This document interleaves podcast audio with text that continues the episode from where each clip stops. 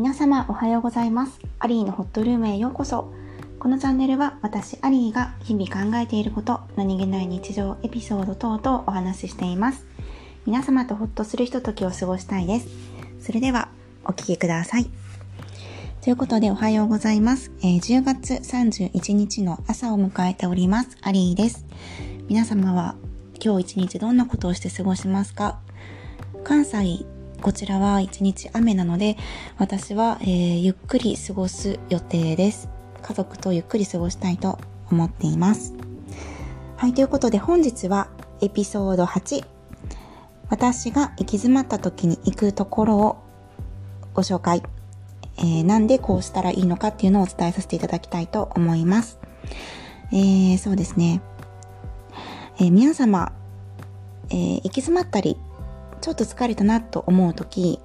身近に気軽に行くところってありますか？こう大きな疲れとか、まあ、大きなストレスとか感じたりとかちょっとリフレッシュしようっていう時って皆様趣味お持ちだったりここが好きっていうところで、まあ、例えばリジャー施設とか海外旅行国内旅行、えー、そうですねちょっと豪華なものを食べに行く趣味の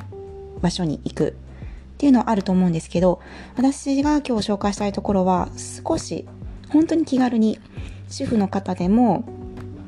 なかなか時間がない方でも家にいないといけないけどちょっと出たい時とかそういう時に行けるところで簡単なリフレッシュ方法ですねをお伝えさせていただきたいと思います。えー、この、えー、回を聞いた後にあこうここに行ったらいいんだっていう選択肢がちょっと増えたらいいかなっていうふうに思います。はい。私流なので、皆様もアレンジぜひしてみてください。で、まずですね、えー、ま、疲れたりストレスを感じた時って、ま、体力がない時はお家にいた方がいいと思うんですけども、体力がある場合、で、気力がある場合っていうのは、えー、うちでずっとゆっくりしていても、意外と疲れて取れないことが多いです。こう自分の持ってるエネルギーとか活力とかこう、こうしたいっていうのは、こう、外に外に向ける必要があって、家でももちろん、家が好きな方っていうのは家でゆっくりするっていうのも、趣味をするっていうのもありだと思うんですけど、まあ、私みたいにお出かけするのが好きな方、外に行った方が元気がいい方っていうのは、やはり、こう、メディアとか雑誌でお家でゆっくりするっていう、まあ、コロナとかで、こう、ホームステイっていうのもあるんですけど、もちろんあの、コロナ対策しながらなんですけれども、少し気軽に出かける、数分でも出かけることがすごく元気、気力につながっていくように思います。ということで、私が、こう、ちょっと疲れたり、仕事で行き詰まったり、ちょっと家事の合間に、ちょっとリフレッシュしたいなっていう時に行くところですね。なんですけれども、まずは、そうですね、一番気軽なのが、まあ、お散歩ですね。えー、例えば家の敷地の外一周、えー、マンションの外一周とかって1、2分とか5分ぐらいで終わると思うんですけど、それってすごくあのリフレッシュできます。私そういうのを今まであまりしてこなかったんですけれども、今回の、えー、コロナウイルスでこう在宅ワークが増えたり、まあ、こういった妊娠、えー、出産で少し家にいることが多くなって、ちょっと疲れたな外の空気吸いたいなっていう時にこう荷物を持たずに気軽にお外一周するっていうのが増えたんですけれどもとってもとっても気持ちが爽やかになりました。そうでまあお空の下でこう歩くっていう行為がすごくいいので、こう皆さんもぜひ簡単ですけれども、そういえばそういうことあったなって、とっても簡単なことなんですけれども、えー、気づいていただけたら嬉しいなと思います。ぜひぜひそれを見ながら、えー、歩いていたら金木犀とかいろいろ咲いてると思います。を見ながら歩いてみてください。まあ、音楽聴きながら歩くっていうのも私にとってすごくいいリフレッシュ方法です。で、もう少し時間がある場合は、そうですね、カフェに行きます。で、まあ、目的は、これはもう落ち着くためとリラックスのためですね。で、まあ、カフェに行くと、とってもとっても気分が良くなります。なので、ここでカフェを選ぶポイントとしては、気分が良くなるカフェ、で雑音が少ないカフェ、でなるべく石棺広めのカフェ、で太陽の光が入ってくるカフェなんかは、えー、お外が好きな方っていうのはとってもとっても安らげると思います。まあ、逆に家が好きな方とか、本当に落ち着いた空間が好きな方っていうのは、地下のカフェとか選ばれるといいと思います。で、幸いなことに、高いところのカフェが近所にある方は、高層階のカフェなんか行かれても、とってもとってもリフレッシュできると思います。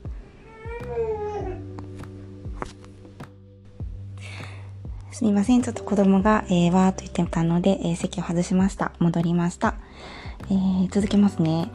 えっ、と、そうですね。えっ、と、そういった方は地下のカフェなんかも安らげると思いますし、あ、すいません。地下言いましたね。高層階のカフェとかも行ってみてください。で、本当に数十分でもリラックスできると思います。で、あとは、これも気軽なんですけど、ご自宅の近くにコンビニがあれば、えー、行ってみてください。で目的は、ま気軽にえ気分転換っていうところですね。で、ポイントは、まあ、好きなコーナーに行く。デザートが好きな方はデザートのコーナー。ラーメンが好きな方はラーメン。で、こう、新商品がコンビニってすぐに並ぶので、それが見てて楽しいんですよね。で、スーパーに行くとなると人が多かったり、商品が多すぎたり、ちょっとね、こう、ざわざわっとしてるので、私はあんまりリラックスでスーパーに行くことはないんですが、コンビニでしたら人が、まあ、そんなに滞在してないので、こうゆっくり見れるし、こう新商品っていうところで自分の好きなカテゴリーの新商品が見れるっていうのがすごくね、いいかなと思います。で、コンビニって売れるものしか基本置かないじゃないですか。それが私好きで、あ、今世の中ってこういうものが売れてるんだなっていうのを知れるので、こうすごくね、好奇心が、えー、刺激されてリラックス、リフレッシュできるところになっています。とは、これも、えー、日本の皆様はお寺、神社近くにあるかと思います。で海外の方は教会で、まあ、そういった宗派の宗教の建物があると思うんですけれども、そちらも私たまに行きます。で、まあ、目的は安らぎ、そして自然に触れる。で、そこにいるだけでほっとする空間っていうところで行きます。で、ポイントなんですけども、これはね、私はすごく大事にしていて、えー、数あるお寺、神社、教会の中でも、えー、そういった施設の中でも直感的に好きなお寺、神社、教会、そういった施設に行かれるといいと思います。えー、ここで名前は、えー、あげませんが、えーと、私もこう行った時に、あ、ここ好きだなっていうところと、そうでもないなっていうところに分かれるんですね。これはもう個人差あると思うので、えー、自分がいて気持ちいいそういった施設に行ってみてください。でそこに集っている方たちも非常に同じような目的、気持ちで来ていらっしゃる方なので、とってもとっても空間として安らげると思います。またね、あの、教会のお話、えー、別でさせていただきたいんですけれども、えー、私の住んでいるこの日本には、教会は、まあ、ほぼなく、まあ、あったとしてもこう大きな大聖堂とかはない日本ですので、えー、こことは、えー、ほぼないんですけれども私は教会が空間としてすごく大好きで、まあ、大学時代、教会の研究、えー、ですね、卒業論文も教会についてまとめておりました。ヨーロッパの教会いろいろ巡ったので、そのお話もまた、え、皆様の、え、お気持ちのそばに置いていただけるようなお話ですね、させていただきたいと思っております。で、まあ、その次ですけれども、これはね、あの、とってもとっても、えー、あ、あるっていう感じなんですが、マクドナルドに行くです。で、このマクドナルドに行くっていうところですね、えー、目的は、まあ、本当に気軽に安く休ませていただける。そして、えー、人の流れがとってもいいですよね。そこが私は好きです。で、ポイントはなるべく、えー、新しい綺麗なマクドナルドを選ぶです。マクドナルドもいろんなタイプがありますが、まあ、マックカフェ、併設のところですとか、インテリアが最近新しくなったところ、そういったところは非常に、店内も綺麗ですし、えー、おすすめです。はい。で、あとはマクドナルドに来てらっしゃる人、お客様を見るっていうのも私大好きです。で、マック、まあ、マックって私言ってるんですけど、マックってみんないろんなことをしてます。仕事をしている方、本を読んでいる方、家族でいらっしゃっている方、一人でぽーっと過ごしている方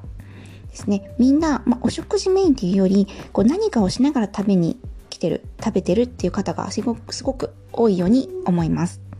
なので、みんないろいろなことをしてるなって。そこがね、また、あ、みんないろいろ頑張ってるな。みんないろんな方法でリフレッシュしてるんだなっていう風に見れるので、普通のお食事を取る時よりも、こう、そういったことを、えっと、見ながらカフェラテ飲んだり、コーヒー飲んだりできるところ。で、まあ、ポイントも利用できたりするので、とっても気軽に、えー、いろんな人たちと、こう、ゆっくりできるなっていう感覚が私があるので、えー、しております。マクドナルドにたまに行っております。で、最後に、あ、ごめんなさい。ちょっとお待ちください。はい、すみません。で、最後に、これはですね、本当に疲れてる時はおすすめじゃないんですけれども、少し気分転換にっていう時は本屋さんに行くようにしています。で、私は本が大好きなので、特におすすめ、そういった方におすすめなんですけども、ま目的は、ま好奇心を満たす。で、えー、自分の過去の確認、そして今の興味の確認っていうところですね。であとは頭を適度に使うっていうところが目的です。で、ポイントは、本屋さんに入った時に何も考えずにコーナーも決めずに一周することです。で、パーッとざっといろんな本棚を見ます。で、その時に自分が気になるワードって自然に目に入ってくるようになってませんか？こう見て興味のないものはスーッといくけど興味のあるワード今朝今日ニュースでこの言葉なんだろうとかって思ったワードってパッと目に入ってくるのでこれでパッと目に入ったものをですね気軽に手に取ります。で私は表紙と初めの一文そして一番後ろの本の説明この3つを見ます。で興味があればそのままちょっと読みます。で、まあ、必要ならば買いますし必要な場合じゃない場合は買わないんですけれどもそういった作業を何十冊も繰り返していくと今の私ってこういうことに興味があるんだ。そして、ま過去の確認も同時にできますよね。あ私こういった本そういえば読んでたな。こういったこと興味あったな。でも今ないな。とか気づきがたくさんあります。で近くにブックカフェがある方これ本当に羨ましいんですけどブックカフェもおすすめです。自分が興味がある本をこう5冊までって書いてあれば5冊パッと手に取ってざっと読みながらコーヒーとかドリンクを飲む。そうそうするととってもリフレッシュしますしそして、えー、その本を持ち帰ることがないっていうところでまたそれもすっきりですよね。例えば買ったら読まないといけない、ま、主婦の方なんか特に買ったらお家にあるんだけれども読む時間がない。そういったことがまたストレスになってきたり、お忙しい働かれてる方も買ってきたけど読まないといけないけど読めない。でも本のが家の片隅にあるっていうのがまたストレスに自然となってくる場合があるので、この読んだら返せるっていうのはすごくいいですね。で、図書館も、えー、そういった面では同じなんですけれども、私の場合は図書館よりも本屋さんの方がおすすめです。こう最新の本が集まってるっていうところで今をより感じることができるからです。もちろん図書館にも行きますが、本当にリフレッシュしたい時は新しい本が揃ってる本屋さんに行くことを私はお勧めします。はい、えー、以上を1、2、3、4、5、5箇所ご紹介させていただきました。いかがでしたでしょうか、えー、皆様は行き詰まった時、疲れた時、少し休息を求めて、どこに行かれてますか、えー、このポッドキャストエピソード8を聞き終わった後に少し考えてみてください。まあ、結局のところ、私の簡単な、え、行き詰まり、疲れの解消法は、行く、どこかに行く、足を運ぶ、そこにいる方々を見る、そして話す、まあ、レジでも少し話しますよね。とか、そういったところですね、に、えー、